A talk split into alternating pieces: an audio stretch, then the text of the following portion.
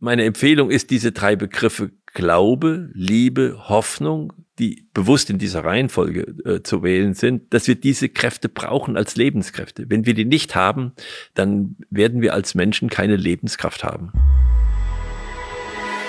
Herzlich willkommen beim Gedankengut Podcast mit Wolfgang Gutballett und Adrian Metzger im Dialog zu Fragen und Impulsen unserer Zeit. Schön, dass du dabei bist. In dieser Podcast-Folge wollen wir über das Thema Glaube, Liebe und Hoffnung sprechen. Wolfgang, du hast dir diese drei Themen in einem Zusammenhang hier gewünscht. Ähm, was verbindet denn diese drei miteinander? Äh, diese drei Themen verbindet miteinander, dass sie kulturtragend gewesen sind über viele Jahrhunderte äh, und dass sie, dass sie äh, prägend auch sind für unser Leben. Wie würdest du sagen, ähm, jetzt am Thema Glaube zum Beispiel, lange hat es die Gesellschaft getragen, geprägt. Ähm, heute verbinden sich sehr wenige, glaube ich, nur noch mit dem Thema Glauben. Ähm, ist das einfach, dass wir eine andere Begriff Begrifflichkeit jetzt mittlerweile dafür gefunden haben? Oder wie siehst du das? Ja, ich, äh, ich glaube, die drei Begriffe sind irgendwie veraltet oder scheinen uns veraltet zu sein. Und ich hatte ja schon einmal das Thema Wahrheit, Schönheit, Güte, auch aus dem Grunde, dass ich sage, das sind ganz alte Ideale, die an Kraft verloren haben, aber die natürlich so grundlegend sind, dass sie noch wirken und wo entdecken wir sie im Leben und wie verbinden wir sie. Dazu gehören eben auch die Begriffe Glaube, Liebe und Hoffnung. Ähm, ich möchte aber gerne noch dazwischen auch bringen noch vier Begriffe, mit denen die eigentlich zusammen auftreten heute, die auch aus dieser alten Zeit kommen, also aus der Zeit der Griechen, der Stoiker. Das sind die Tugenden. Die Tugenden, die viele verschiedene Fassungen gehabt haben in den, den Jahren, aber doch im Großen und Ganzen äh, sich konzentriert haben auf die Weisheit, auf die Tapferkeit, auf die Gerechtigkeit, und auf die Mäßigkeit, also Prudentia, Fortitudo, ähm, Justitia, Temperantia. Äh, das ist äh, von den Griechen übergegangen auf die Römer. Äh, Marc Aurel hat sich damit auseinandergesetzt und es ist dann weitergegangen und Thomas von Aquin hat sie eigentlich in dieser Form nochmal gefasst und er hat dann die drei Tugenden Glaube, Liebe, Hoffnung dazugesetzt und ist so zu den sieben Kardinaltugenden gekommen. Das heißt, Glaube, Liebe, Hoffnung stehen da nicht ganz alleine, sondern sie sind verbunden häufig mit den vier Tugenden, die übrigens in der modernen Zeit in einer wunderbaren Weise in ein Büchlein von Pieper, Josef Pieper besprochen worden sind, unter dem Viergespann. Also es ist einmal dieses Viergespann äh, dieser Tugenden, wobei die, die Weisheit oder die Klugheit sicherlich eine besondere Rolle spielt, indem sie sozusagen die anderen gegeneinander abzuwägen hat und, und auszugleichen hat. Äh, und dann die drei christlichen Tugenden, Glaube, Liebe, Hoffnung. Dieses, dieses Viergespann oder dieses, diese sieben Kardinaltugenden gehen durch die Zeit als eine Orientierung. Und warum sind jetzt diese, warum ist Glaube, Liebe, Hoffnung nicht mehr aktuell? Warum? Äh, und ich, ich glaube, es liegt daran, dass wir sie nicht mehr richtig verstehen. Und es ist jetzt wirklich ein, ein Versuch, einfach nochmal draufzuschauen und so, was geben sie uns eigentlich? Was gibt uns eigentlich das Wort Glaube? Und warum ist es so äh, aus der Mode gekommen? Ähm, wenn wir Glaube denken, dann sagen wir, wir dürfen nicht glauben, wir müssen wissen. Und dabei äh, gehen wir immer davon aus, dass wir gefordert sind zu glauben, was wir nicht wissen. Das ist aber eigentlich nur ein Teil oder gar nicht richtig. Wir müssen glauben, was wir wissen. Äh, weil das, was wir wissen, das muss so in uns sein und da müssen wir uns so drauf verlassen, das müssen wir so glauben, dass wir damit auch umgehen können. Wenn wir diesen Glauben nicht haben an das, was wir wissen, dann dann verdörren wir regelrecht als Menschen. Also das ist äh, wichtig, dass wir den Glauben an das haben, was wir wissen. Ähm, sonst, sonst könnten wir uns auch nicht orientieren. Hm. Erkennt man vielleicht an ähm, so Beispielen, wenn man das Gefühl hat, die ähm, irgendein eine Quelle ähm, mag vermeintlich irgendwas zu sagen, auszusagen. Irgendein Wissen wird hier transportiert, was man einfach nicht glaubt, ja, wo man dann sagt, wenn man das jetzt anwendet auf ähm, auch den Wahrheitsbegriff, ja, also dass man eben ähm, die Dinge, die man weiß, trotzdem so oft hinterfragt, ja, dass man gar, eigentlich gar keine Orientierung mehr hat, ähm, dann muss man doch immer wieder darauf zurückkommen, an was glaube ich denn jetzt noch? Ja, also was ist das, woran ich mich festhalten kann, das, äh, woran ich glaube, weil ähm, auch Wissen, und das hatten wir auch schon mal in diesem Podcast in Bezug auf die Wissenschaft ja auch, ähm, ist ja immer nur ein aktuelles Abbild, ist ja immer nur eine aktuelle Perspektive, an die ich ja auch ein Stück weit glauben muss, auch wenn wir es in der heutigen Wissensgesellschaft halt als Wissen verkaufen und ähm, meinen beweisen zu können. Also ich will ein Beispiel, an einem Beispiel vielleicht das mal aufzeigen. Nehmen wir mal äh, diese, dieser große Umschwung von der Erde als Scheibe zur Erde als Kugel. Äh, und das, was äh, äh Galilei, Galileo Galilei und Kepler und so äh, nach vorne gebracht haben. Jetzt ist es so, dass die Menschen einfach nicht glauben wollten, was die Menschen dann wussten. Und es hat lange Zeit gedauert, bis die Menschen äh, daran geglaubt haben, dass es eine Kugel ist, die Erde. Äh, es hat äh, einen riesigen Streit und, und Todesfolgen gegeben aus dieser, aus dieser Frage, kann ich glauben, was ich weiß? Und wenn man genau hinschaut, dann ist es heute noch so, dass die Leute sagen, die Sonne geht unter. Da sage ich, nein, die geht nicht unter, wir drehen uns nur weg. Also man sieht, dass dieser alte Gedanke immer noch so tief drinsteckt, dass wir immer noch behaupten, die, die Sonne geht unter. Was im Verhältnis zu dem, was wir wissen, falsch ist. Das heißt, wir glauben noch gar nicht, was wir wissen. Es ist noch nicht so mit uns verankert, dass wir wirklich im Bewusstsein sind, dass die Sonne nicht untergeht, sondern dass wir uns nur etwas wegdrehen davon. Äh, das ist für mich so ein Zeichen, dass wir viel mehr lernen müssen zu glauben, was wir wissen. Und das aber auch so zu glauben, dass es in unser Denken Einzug hält. Dass wir diese, dass die Erde eine Kugel ist, so tief verstehen, dass solche, solche falschen Beschreibungen oder so falschen, falschen Bilder uns auffallen. Mhm.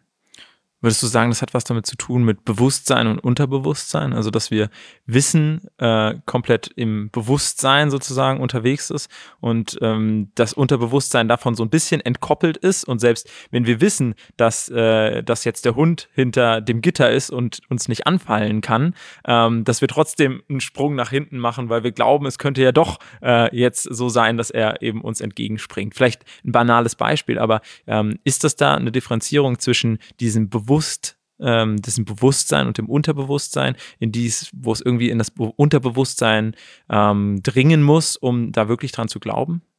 Ja, also das äh, weiß ich nicht. Es wäre schon mal gut, wenn es uns ins Bewusstsein gehen würde. Das wäre eigentlich wichtig. Also, dass wir, dass wir es so aufnehmen können, dass wir uns in dem Augenblick nicht nur mit der Erscheinung äh, beschäftigen, sondern es damit verbinden, was wir wissen, was jetzt passiert. Es ist ja sozusagen eine Erscheinung, wenn die Sonne untergeht. Das kann ich so beschreiben. Das scheint so, das heißt ja auch Erscheinung. Aber die, die Wirklichkeit oder das, was, was jetzt äh, der, der Grund ist dafür, dass diese Erscheinung da ist, die muss ich mit hineinnehmen. Und dann komme ich auch zu einer anderen Begrifflichkeit. Eigentlich auch ein Stück weit ähm, das Lösen von der eigenen Perspektive in dem Fall und ähm, das das umfangreichere betrachten. Das Lösen vom alten Denken. Ja. Neues Denken. Denken aus dem, was ich weiß. Und von dem ich ja auch glaube, dass es richtig ist. Das heißt eigentlich auch sich von altem Glauben so ein Stück weit zu lösen, ja, und zu sagen, dass ähm, das alte Glauben ist, äh, ist vorbei, ja, die, die Welt dreht sich weiter, die Sonne geht nicht unter, aber auch gleichermaßen zu sagen, das Glauben nicht streichen, sondern eben durch neues Glauben ersetzen und das neue Wissen nicht ja. als wahrhaftiges, äh, ja, als äh, unanfochtenes in den Raum stellen, sondern sagen, okay, und jetzt äh, kriegt mein Glauben sozusagen ein Update. Ja. Willst du uns noch einmal in das Thema Hoffnung mit reinnehmen? Ähm, weil Hoffnung ist für mich immer etwas sehr, sagen wir, Passives. Ja, ja. Etwas, etwas Abwartendes. Ja, ich will aber das, die Liebe nicht ganz außer, okay. äh, außen Gehen wir vor über die lassen, Liebe weil, zur Hoffnung. weil die Liebe ist eine Lebenskraft. Das, das, ähm, äh, gut, da müssen wir uns nicht so lange mit beschäftigen. Wir wissen, dass die Liebe uns Menschen verbindet und dass die Liebe uns mit der Erde verbindet. Eigentlich mit allem. Und, und wenn wir nicht diese Liebeskraft haben, wenn wir so, sozusagen in unserem Egoismus stecken, dann verlieren wir Lebenskraft. So, Hoffnung. Hoffnung ist äh, ambivalent und das hat äh, sozusagen ihrem Ansehen geschadet, weil viele Menschen die Hoffnung verwenden, um nichts zu tun. So, ich hoffe, dass es besser wird und, und ich brauche jetzt nicht zu handeln. Der Schiller hat das äh, in einem Gedicht, äh, was er überschrieben hat mit äh, Konfuzius oder jedenfalls aus, aus einer Beschäftigung mit Konfuzius gesagt, willst du glücklich und weise endigen des Lebens Reise, nimm dir die zögernde, also die Zukunft, zum Rat, nicht zum Werkzeug deiner Tat. Und da hat er sehr schön entschieden, was Hoffnung äh, ist und was Hoffnung sein muss. Ich kann sie zum Rat nehmen, aber ich darf sie nicht zum Werkzeug meiner Tat machen. Ich darf nicht Prinzip Hoffnung machen. Und er sagt dann noch, noch äh, äh, wähle die äh, Bleibende nicht zum Feind, nicht die Fliehende zum Freund. So ist es. Die Gegenwart darf ich mir nicht zum Freund wählen und die Vergangenheit darf ich mir nicht zum Feind wählen. Das heißt, es hat keinen Sinn, mit der Vergangenheit zu hadern. So, aber zurück zur Hoffnung. Äh, deshalb hat zum Beispiel wegen dieser äh, Ambivalenz, äh, Jean Gebser hat das sehr schön beschrieben, ein Abt auf seiner Bordüre, also auf seinem, auf seinem Schal sozusagen, den Spruch gehabt, n'espoir ni peur. Weder Hoffnung noch Angst. Weil das beides hat etwas miteinander zu tun. Und er hat gesagt, nein, ich muss sehen, dass ich ganz im Denken bleibe. Ich darf weder Hoffnung noch Angst haben. Aber das ist auch diese, diese Furcht vor der falschen Hoffnung, vor der, die uns in die Untätigkeit führt. Wir brauchen die Hoffnung. Wir brauchen die Hoffnung. Ähm, wenn wir die Hoffnung nicht hätten, würden wir verzweifeln. Weil, weil wenn wir nicht hoffen würden, am nächsten Tag wieder da zu sein, obwohl wir das nicht wissen, und wenn wir sagen, wenn wir am nächsten Tag da sind, wir wissen nicht genau, was passiert, aber wir, wir, wir wissen doch oder wir hoffen doch, dass der Tag mit Morgen, Mittag und Abend so verläuft, dass wir eine gewisse Verlässlichkeit haben.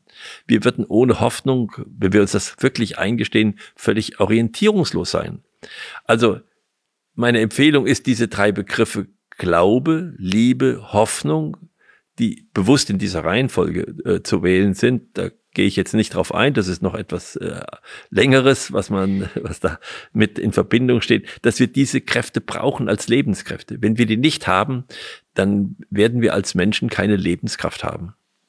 Und deshalb müssen wir die wieder neu gewinnen und uns, uns neu vergegenwärtigen und neu damit umgehen. Du hast auf jeden Fall eine schöne Verbindung wieder aufgebaut mit diesen Begrifflichkeiten, die ich ähm, so nicht mehr hatte. Also ähm, ich bin aus meiner Perspektive viel zu viel zu sehr gestalterisch, nenne ich es jetzt mal, ähm, habe ich meine Erfahrungen gemacht, dass ich Glaube nicht brauche, weil ich kann es, brauche ja nicht glauben, ich kann ja wissen, ich brauche nicht von, von irgendwelchen Annahmen, muss ich nicht ausgehen, sondern ich kann es herausfinden. Das war meine Perspektive auf das, auf das Glauben. Und gerade auch bei dem Hoffen ähm, habe ich eine ähnliche Perspektive gehabt, dass ich eben sage, Hoffen ist für mich passiv, ist für mich untätig, ist für mich äh, etwas aussitzen und hoffen auf Besserung. Aber da hast du auf jeden Fall nochmal eine schöne Perspektive reingebracht, dass ich mich wieder wiederfinden konnte in diesen Begriffen und auch wieder die Möglichkeit habe, da ähm, drüber nachzudenken, inwieweit es auch für mich und ganz akut noch eine Grundlage dafür ist, ähm, ja, dass ich mir, dass ich Energie habe, dass ich, äh, dass ich Mensch bin, so wie ich bin und ähm, tätig sein kann und nicht, äh, nicht nur eine passive Haltung als Mensch habe, sondern auch ganz klar eine gestaltende Haltung. Also vielen Dank dafür. Ähm, beim nächsten, bei der nächsten Podcast-Episode wollen wir mal auf das Thema Globalisierung eingehen. Also ein ganz ähm, direkter Prozess, den wir alle ähm, ja mitbekommen gerade. Und da bin ich auch ganz gespannt, was du dazu zu sagen hast, wie du Globalisierung siehst und Risiken und ähm, vielleicht auch Chancen da entsprechend ähm, einschätzt.